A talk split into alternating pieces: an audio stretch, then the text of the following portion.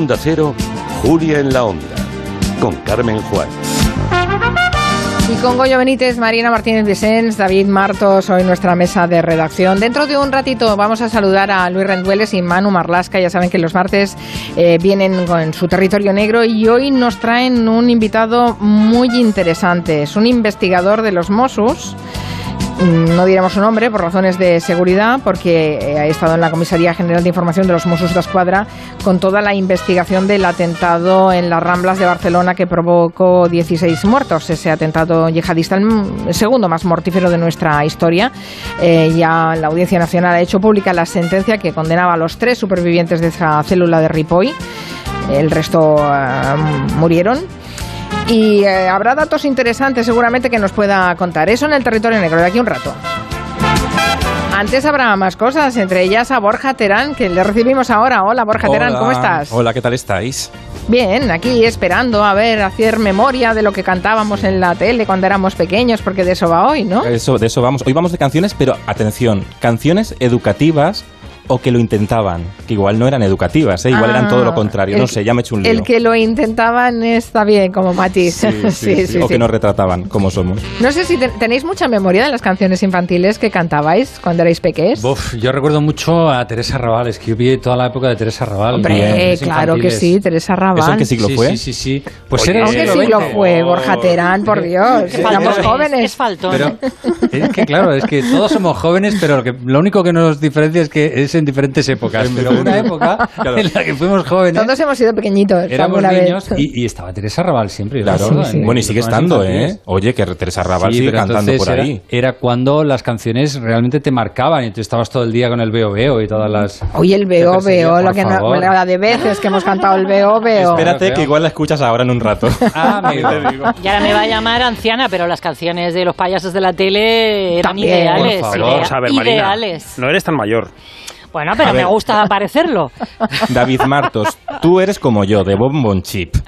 De mm, Chip, sí. Un poquito mayor que eso soy, un pelín mayor. Yo soy de David el Nomo, eh, Los Mundos de Yupi, ah, todo eso, esa época. Todos, sí, tú eres más pequeño que yo, David. De Bonbon Chip es Guillem Zaragoza y Eulalia Rosa. Esos son de Bonbon Chip. Los demás Yo no revelo edades de los demás, soy muy prudente. En, este programa hay incluso que cantaban las, los hermanos Malasombra. Hombre, eso lo cantamos todos, es cultura general, eran malos, de verdad, claro. Como alguien pero diga los chiripitifláuticos, me voy de esta. Raquel...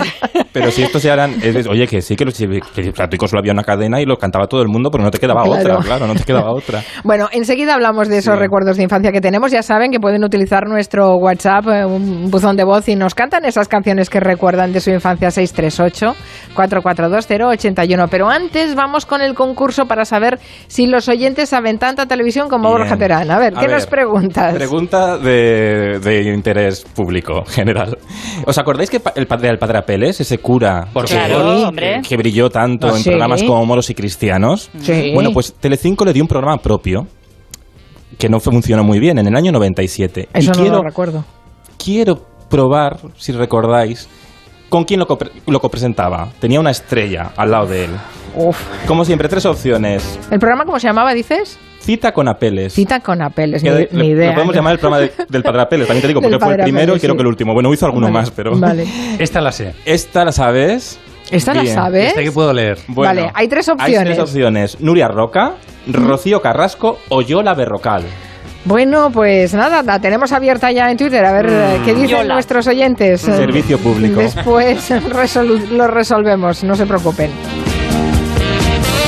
Perdido esto de, los programas infantiles con canciones asociadas, o al menos mm, yo creo que va un poco de baja, ¿no? Claro, en realidad se han perdido los programas infantiles, eh, realmente. eso también. como la televisión no tiene. Los niños ven la televisión en las, en las tablets, hay muchas series, muchas series, muchos dibujos animados, hay muchos youtubers incluso infantiles, niños que, que, hacen sus propios programas en internet, pero faltan esos programas que las, cuidaban las liturgias escénicas, ¿no? Y claro, hoy quiero recordar aquellos programas que nos despertaban la ilusión desde la televisión, que nos reunían a todos frente al televisor. Y creo que hay un programa que no que revolucionó la televisión que es Barrio Sésamo. Barrio Sésamo en el año 69, cuidado en Estados Unidos, hay unos locos, psicólogos, creadores de televisión que se ponen de acuerdo para crear un programa que fuera entretenido, o sea, en aquella época había muchos programas que eran engolados, que los presentadores se enrollaban mucho, y Barrio Sésamo optó por hacer sketches cortitos, muy cortitos, para que calaran en, en la audiencia, presentaciones las justas, poner unos animales unos muñecos que podían ser animales de todo, la rana gustado, muy coloristas para enganchar y luego acabar siempre con una canción. Genial. Porque qué mejor aprendemos, claro, con una canción que se te queda pegadiza y que puedes incluso bailarla. En España, Barrio Sésamo triunfó con sobre todo con Spinete, ¿no? Porque primero estuvo la gallina caponata, pero nos acordamos más de Spinete. Entonces os traigo unas canciones para que veáis cómo nos educaba. Por ejemplo, Barrio Sésamo, a lavarnos bien los dientes. Muevo el cepillo muy bien. De arriba abajo también. Pongo la crema sobre el cepillo para mis dientes blanquear. Eran muy blancos. Me encanta el coro, ¿eh? El coro es genial. Claro. Pero y luego también había canciones para que... A ver, hay que decir que Barrio Sésamo con Spinete fueron 274 capítulos. O sea, que canciones para, para hacer tres semanas de radio. Pero no os preocupéis, vamos a acabar rápido. Otra canción, para que no comiéramos como los trogloditas, pues aprender a utilizar los cubiertos. A utilizar los cubiertos. Todos debéis aprender.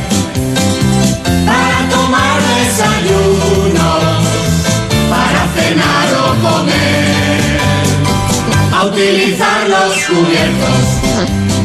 Todos debéis aprender. Para tomar desayuno.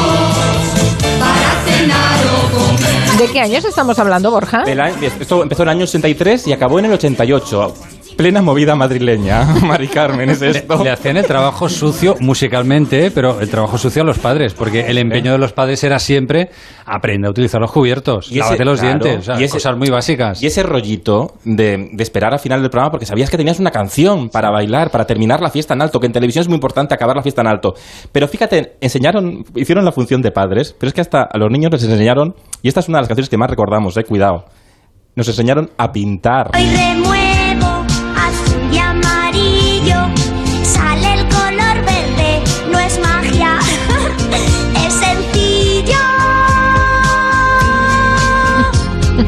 Ahora, ahí va el estribillo, va. Pintar, pintar, pintar sin parar. Mojar y extender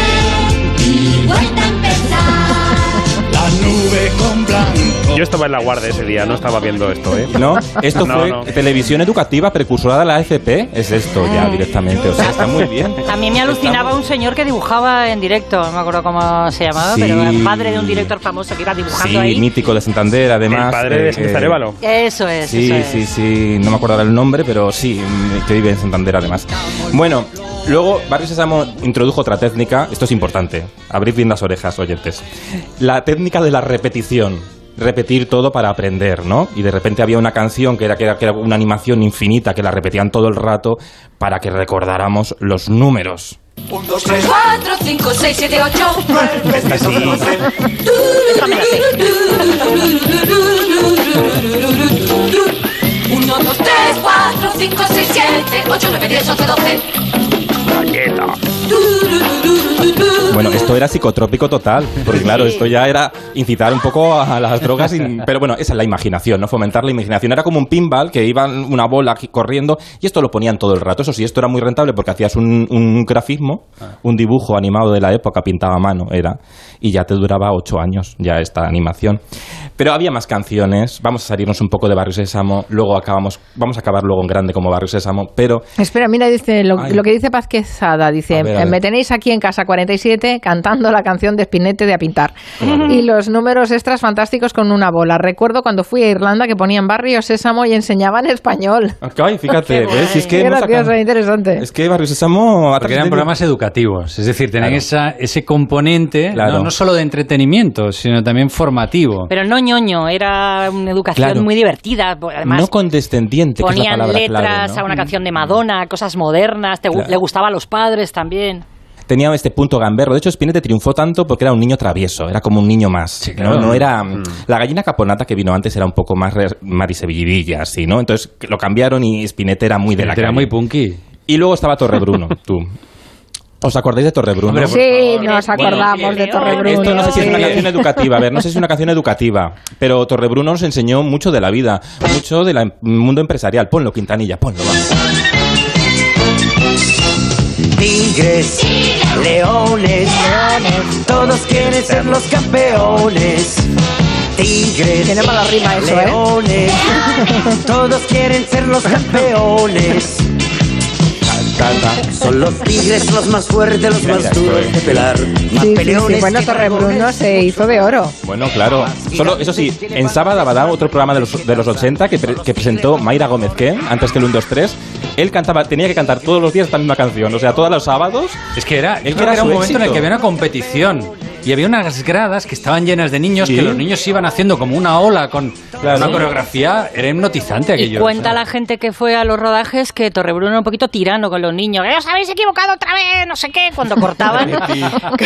cuando es se... que- No rompas la magia, Marina. por Es que en aquella Lo época siento. los autores de la televisión eran lo que se llamaba en la época muy perfeccionistas. Eran todos Por cierto, me dicen que eh, José Ramón Sánchez eh, dibujaba Ay, en Sadaba, claro, sí. Sab- Sabadabada. Eso, que cuesta Eso. Sabadabada. Y en el Esto lo dices rápido y, no te, y te sale Sí, bien, pero si corrido. lo dices lento te sale fatal. Tú piensa en el sábado. Es así, ¿eh? Es, así, es de esas palabras que las tienes que pronunciar y luego toda lo- de corrido. De hecho, lo cambiaron lo, lo de nombre para Daba Daba Da, para Eh, complicarlo. sí, bueno, no sé si exacto. antes y después. José Bueno, que- Ramón que era el padre Sánchez. de Daniel Sánchez Arevalo. Y o sea, también estuvo en el kiosco de Verónica Mendoz. Gen- ge- Genial. Y ahora vamos a la canción de Goyo. Veo,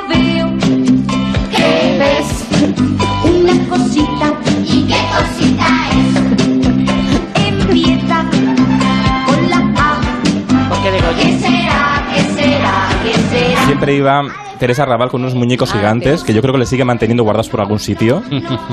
Ella no se ha perdido. Spinetta se ha perdido, pero los muñecos gigantes de Teresa Raval no, siguen estando. Sus baila- Espero han que los caído bailarines no sigan dentro. pero- Víctimas del amianto, no han caído víctimas. No, no, no, no. Que eran compuestas además, pues Luis Eduardo Rodrigo, su marido, ¿no? Que compuso muchas canciones pensando Sí, sí, para, sí. para los niños, Sí, para sí, los sí. niños. Y luego estaba Rosa León también. Hombre, la, Bueno. la enorme Rosa, Rosa León, que enorme. triunfó, y hay que recordarlo, con Sopa de Gansos, un programa también infantil, que también fomentaba mucho la creatividad de los niños con canciones con calado como esta. Había una vez un bru, un brujito que en Gurubú a toda la población embrujaba sin ton ni son. Pero un día llegó el doctor manejando un cuatrimotor. ¿Y saben lo que pasó? ¿Y saben lo que pasó? No.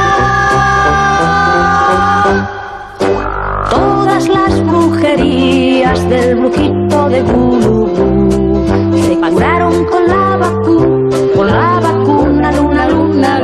Ay, Exacto. La vacuna, nuestra salvadora. Sí, nuestra sí, sí. salvadora. Oye, me acabo de dar cuenta que en la canción dice el brujito de Gulubú. Sí. Y yo toda la vida lo he cantado de Gurugú. Yo también. Gurugú. Gurugú siempre. Gurugú. Pero es que es más fácil. Gurugú que Gulu- que. Gulubú, es que...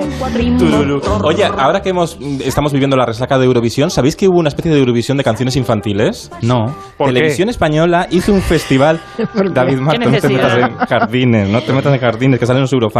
No, hubo un festival de canciones eh, en el año 69 hasta el 73, que era el festival de la canción infantil. Es que se ponían mucho de moda los festivales. El festival de, de Benidorm, el festival de la OTI, el festival de San Remo.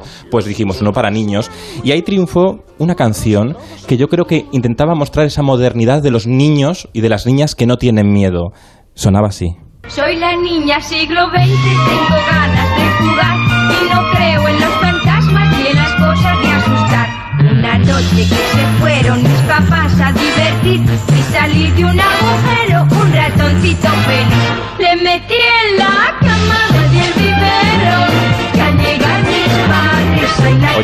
Ritmazos la canción. Está muy bien. A Goyo le está encantando, yo creo. Lo siento. lo- ¿Quién cantaba esto?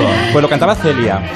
A ver, que tampoco. Que no la conocemos. Pero, pero bien. No hizo carrera musical Oye, pero no era la canción de la bruja, tengo miedo a la bruja, y esto era como una niña del siglo XX. Es una chica siglo XX, decía. Claro, porque es que claro, las canciones infantiles Sí, sí. también nos radiografían. O si no, vamos, ahora que tenemos que poner la lavadora a horas muy tardías y planchar tardía. O muy tempranas. o muy tempranas, pues recordemos, por ejemplo, lo que nos explicaban en sus canciones educativas, Ay, fruto ay. de su tiempo, contextualicémoslo en su tiempo, los payasos de la tele. Lunes a antes de almorzar, una niña fue a jugar, pero no pudo jugar porque tenía que planchar. Si planchaba, así, así, si planchaba, así, así. Era de noche. Si planchaba, así, así, si planchaba, que yo la martes antes de almorzar, una niña fue a jugar, pero no pudo jugar porque tenía que limpiar. Bueno, bueno, Pobre bueno, niña. es políticamente incorrecta totalmente. Toda la semana hasta el domingo que La la niña pobre tenía que niña no podía es una explotada en la su niña casa. el domingo no podía jugar porque Desastre. tenía que rezar.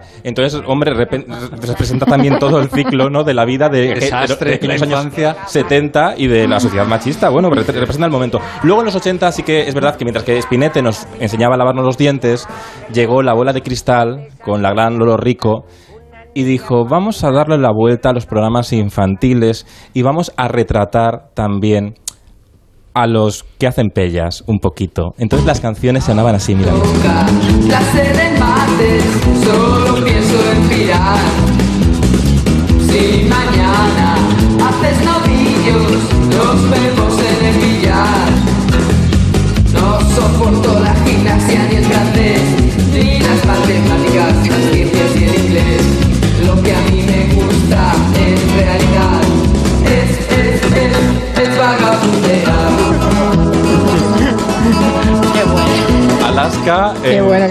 Televisión española haciendo una oda a hacer el vago. Oye, Acaban de restaurar hace nada la bruja avería y la están exponiendo en el Museo de Albaida, por cierto. sí, porque se recuperó el creador de los de los muñecos, de muchos muñecos de la tele, que falleció, vivía en Miami, los tenía guardados. Por suerte, se- eh, entre ellos la bruja avería. Entonces lo ha recuperado este museo y la van a re- restaurar con algún electroduende. Luego en televisión española quedan dos, dos electroduendes y el resto, la mayoría se han salvado por suerte. No han corrido el devenir de, de ¿no?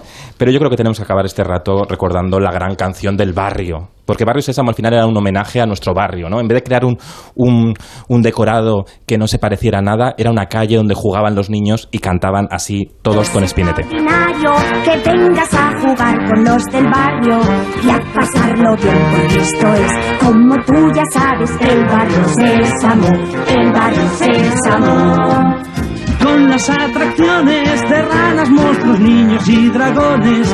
Y con Epiblas, porque esto es, como tú ya sabes, el barrio Sésamo, el barrio Sésamo. Creo que hemos despertado muchos recuerdos entre los oyentes. Dice Jesús, la de Celia, la canción de Celia y el ratón dio lugar a versiones rijosas, tipo le metí en la cama y le di una chuchón. bueno, claro, es que estaba Claro. cantado que habría versiones de todo tipo. ¿Qué más dicen los oyentes? A mí me gustaba de televisión educativa la serie de Érase una vez el hombre. Érase una vez un planeta triste y oscuro y la luz al nacer descubrió un bonito mundo de color. me acuerdo de una canción que de cuando era- mi hija era pequeña, que cada vez que llueve, pues me viene a la memoria. Mi hija ya tiene 37 años, y yo unos cuantos más, claro. Y era, empieza, está lloviendo y el cielo está gris.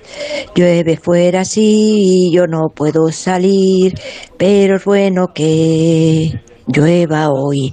Era de Spinete, de cuando veíamos Barrio Sésamo. Pues mirar, yo sigo tanta- tarareando eh, la música de la serie de Pipí Calzas Largas.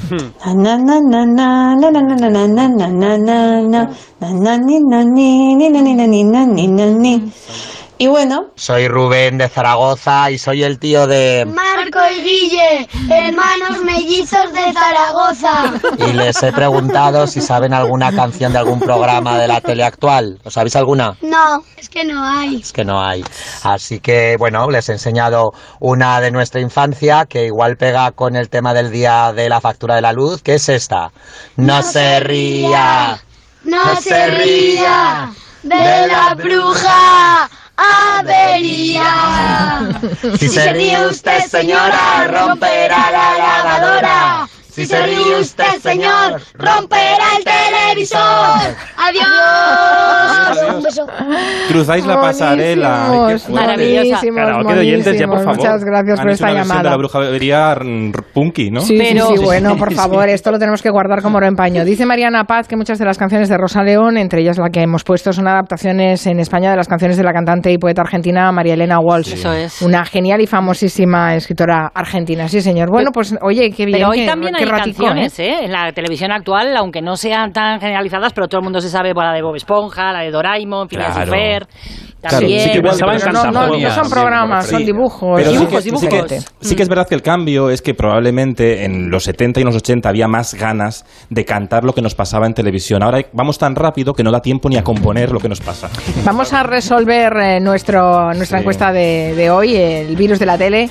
Preguntaba Borja Terán quién fue la copresentadora del programa Cita con Apeles. Daba tres opciones. Nuria Roca, la ha votado el 10,8% de la audiencia.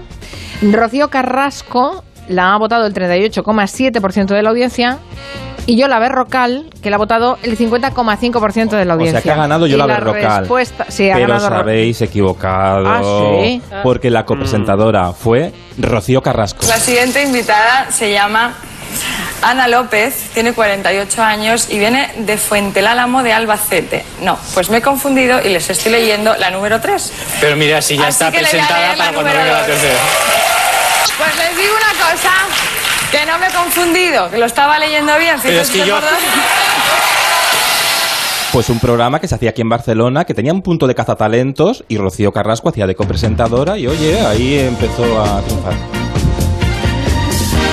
Bueno, os dejo. Me ha encantado este ratito, pero va- vamos a volver a la dura realidad. Venga, adiós. adiós, adiós.